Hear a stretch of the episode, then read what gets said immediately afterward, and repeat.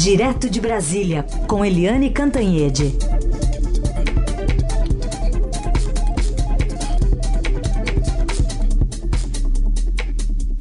Oi, Eliane, bom dia. Bom dia, e Carolina, ouvintes. Oi, Eliane, bom dia. Vamos começar então falando sobre esse, esses dados do Banco Mundial. Então, servidores públicos federais ganham no Brasil, em média, quase o dobro, né? 96% dos trabalhadores que exercem função semelhante nas empresas do setor privado. O chamado prêmio salarial do funcionalismo no governo federal é o mais alto numa amostra de 53 países pesquisados. Nos Estados Unidos, os salários são 36% mais elevados, para a gente fazer uma comparação. E nos municípios não há diferença salarial em relação à iniciativa privada. E em contrapartida, esse relatório também traz informação aos salários inflados, né? O estudo Gestão de Pessoas e Folha de Pagamentos no Setor Público Brasileiro, lançado hoje em conjunto com o Ministério da Economia, aponta que há alta dispersão salarial e desigualdade dentro das carreiras do funcionalismo também. Como é que a gente olha esses dados levando em conta né, a lei de responsabilidade fiscal, como os estados estão lidando para pagar né, com folha salarial, é, capacidade de investimento, todas essas discussões que a gente está tendo nos estados e também no Congresso. Pois é, Carolina, a gente vê que uh, o sistema público brasileiro ele consome a energia econômica do país. O dinheiro que devia estar tá indo para gerar é, produção, negócios, empregos, para gerar o desenvolvimento do país, ele é todo sugado pelo setor público. Quando você olha nos estados, é, Rio Grande do Norte, por exemplo, 90% de tudo o que os cidadãos pagam, de tudo, vai para quê? Para pagar salário de funcionário e para é, pagar aposentadoria. Quer dizer, assim não dá para você imaginar como é que o país vai para frente. Não dá, porque você fica. A máquina pública recolhe os impostos das pessoas para realimentar a máquina pública. E você tem serviços péssimos no Brasil. Todo mundo sabe. É, basta você ir num serviço do INSS, por exemplo. Eu já fui, eu fiquei horrorizada com, a, com, as pessoas velhinhas, horas e horas na hora de ser atendida. Ah, não é essa fila não. Começa tudo de novo, sabe? Aí a pessoa vai um dia, fica duas horas, tem que voltar no dia seguinte. É um descaso pelo cidadão. Quer dizer, está tudo errado. Você consome muito dinheiro e entrega um péssimo produto para a população que está pagando por esse serviço. É, é por isso que o governo está pensando não só em enxugar as empresas estatais, né, fazer um grande projeto de desestatização. Isso aí já está bem claro. O ministro da Infraestrutura, é, o Tarcísio de Freitas, ele está fazendo vários leilões e concessões em área de portos, aeroportos, muita coisa, inclusive, que já veio pronta do governo é, Michel Temer. E, aliás, só um parêntese, né? Hoje tem um grande encontro aqui em Brasília, o, um encontro da infraestrutura, da, da construção pesada, e está sendo aberta nesse momento, às 9 horas da manhã, justamente pelo ministro Tarcísio, que vai falar essas coisas também. Né? Então você vê que Uh, o governo agora, além dessa desestatização das empresas, ele também vai partir para uma modernização das relações de trabalho dentro do serviço público. O serviço público está é, irrealmente, né, inadequadamente inchado, inflado, consumindo tudo. O, alguns estados, aí eu já citei o Rio Grande do Norte, mas você tem Rio de Janeiro, você tem Minas, você tem Rio Grande do Sul. Todos os estados estão muito onerados pela máquina, pela burocracia, sabe, pelos salários. E São Paulo, aliás, é um, uma ilha é, dentro disso, porque São Paulo conseguiu um equilíbrio razoável, me parece que em torno de 52%, 55%, ou seja, bastante razoável. O São Paulo tem uma gestão mais moderna dos recursos públicos, mas nos outros está tudo desandado. Então, o governo federal tem um programa bastante amplo, é, inclusive para demissões voluntárias, etc. Tem a reforma da Previdência, óbvio, que está para ser concluída no Senado Federal. E, além de atacar o problema da aposentadoria, vai atacar também a questão do servidor público nos governos do PT, além de você ter essa crise histórica de todo mundo querer se pendurar no Estado, o governo do PT criou uma cultura de que todo jovem só tinha uma saída na vida: fazer concurso público e trabalhar no Estado. Então você tem que corrigir tudo isso e botar o Estado enxuto e eficiente. Hoje ele é o oposto disso. Ele é inchado e ele é incompetente, ineficiente. Quando você tem 44% é, por cento dos servidores públicos ganhando mais de 10 mil reais por mês, 22% mais de 15 mil, 11% mais de 20 mil e 1% ganhando mais do que o presidente da República, mais do que o teto é, determinado pela Constituição Federal, que é de 33.700, aí realmente alguma coisa está muito errada. Então, esse, esse é, documento, esse estudo do Banco Mundial, em acordo, em conjunto com o Ministério da Economia, mostrando que os servidores públicos brasileiros ganham o dobro dos servidores da iniciativa privada é, ocupando as mesmas funções, esse estudo vai ser muito importante, não apenas para determinar os rumos da reforma é, trabalhista, da reforma de. Não é reforma trabalhista, o, termo não é esse, mas a reforma do, servi do serviço público, mas também para servir de é, explicação, de orientação da opinião pública sobre os desmandos nessa área. Né, dos 53 países que você citou, que foram pesquisados pelo Banco Mundial, Carolina, dos 53 países, o que tem uma situação pior da desigualdade entre servidor público e servidor da iniciativa privada é exatamente o Brasil. É a mais alta diferença salarial é no Brasil. Tem que corrigir isso.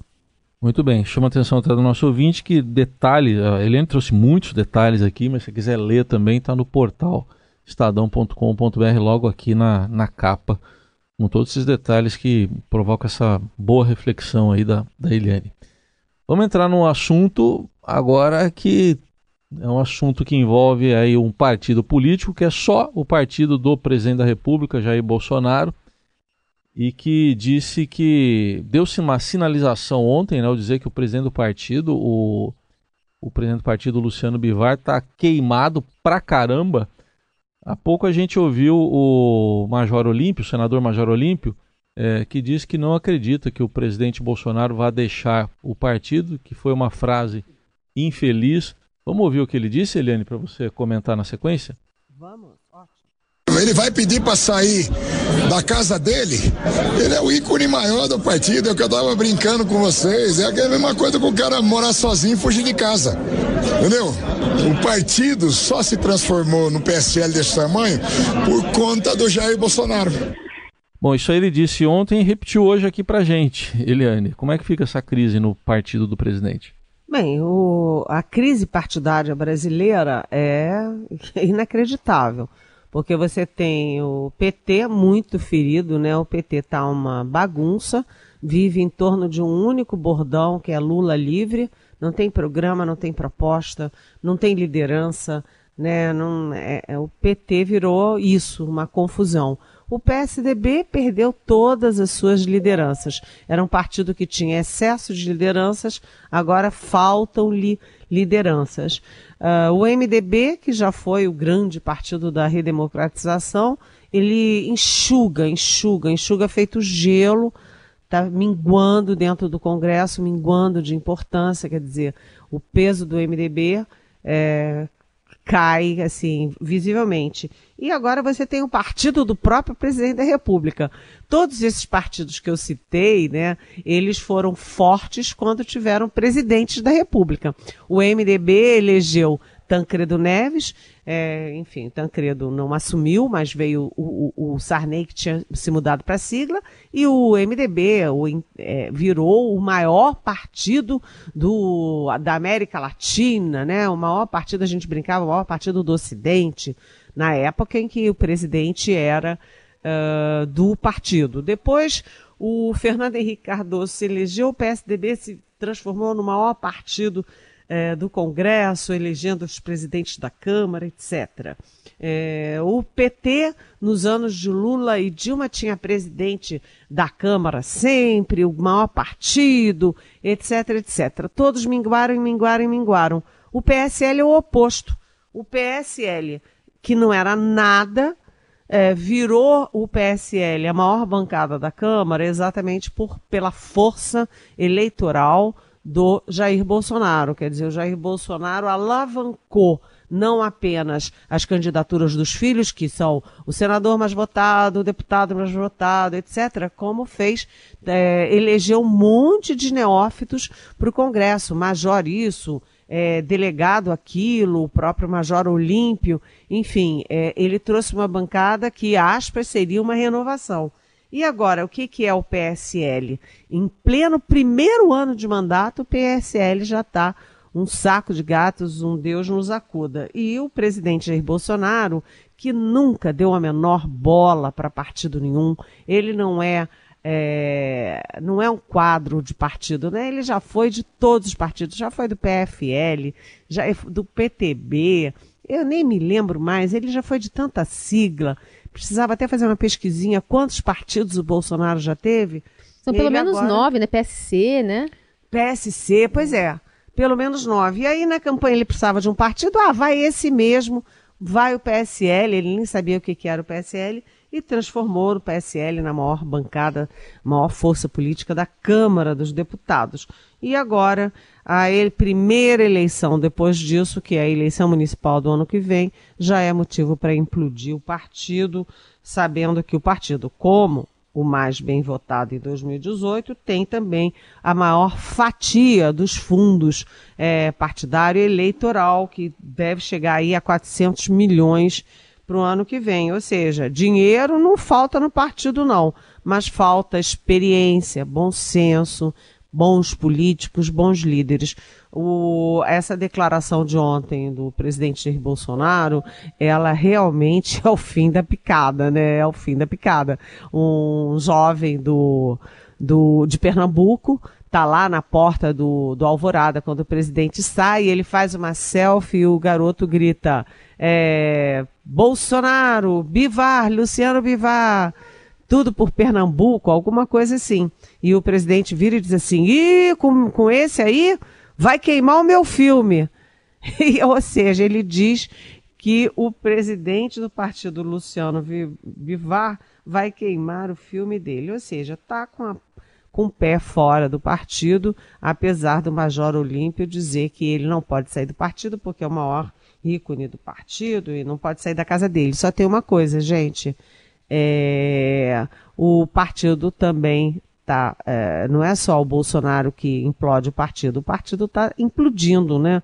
Porque o Major Olímpio vai para um lado, depois a Joyce Hasselman vai para o outro, aí a Joyce Hasselman está mais próxima do Dória do que do, do Bolsonaro, aí agora o Olímpio e a Joyce se unem contra o Flávio Bolsonaro. É uma confusão que a gente não vai entender. Parece aquelas. Lembra a, os grupos do PT? As, as, é, é, as alas, né? As alas do PT, que a gente não conseguiu nunca entender, aquele monte de ala brigando entre eles, o partido do Bolsonaro está assim também. Ou seja, o poder geralmente une, mas o poder também desune e é o que está acontecendo. Agora é saber se o Bolsonaro vai procurar uma sigla nova, vai criar um partido em torno dele, o Partido Bolsonarista, ou se ele vai aproveitar a fusão de dois pequenos partidos para se acomodar, aproveitando as brechas da lei é, partidária. Mas, de qualquer jeito, a gente vai ficar se ocupando com essa chatice que é briga interna do PSL por causa da eleição municipal do ano que vem. E quem deve ganhar com essa boquinha, né? Deve ter partido ah. interessado ali é, em tem... pegar o que sobrar do PSL. Eu até fiz a conta também, viu? Porque o PSL vai ter direito ao fundo. Se esse fundo partidário, partidário não, eleitoral, for de 1 bi 900, como está se cogitando, ele fica com uns 10%, pelo menos aí. Dá uns cento, quase 200 milhões ali. Pois é, mas ele além disso tem o fundo, ele tem o fundo eleitoral tem, e tem. tem o fundo partidário. Os Isso. dois juntos dá ali a bagatela de 400 milhões de reais. É difícil senadores e deputados eleitos e que serão candidatos abdicarem dessa boquinha boa abessa, né? E de volta às notícias aqui envolvendo o Brasil, mas não só. O Paulo Maluf, né, ex-prefeito aqui de São Paulo, um político todo mundo acaba conhecendo de uma maneira ou de outra, foi condenado agora na França, Eliane. Pois é.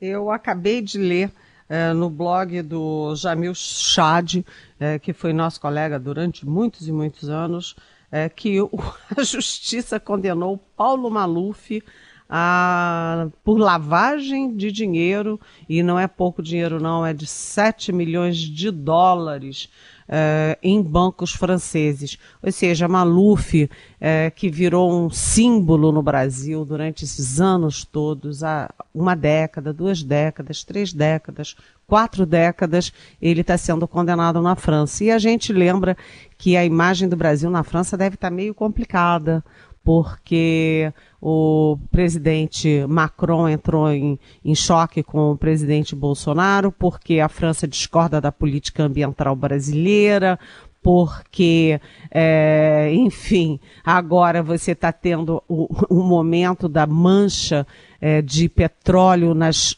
praias dos nove estados nordestinos.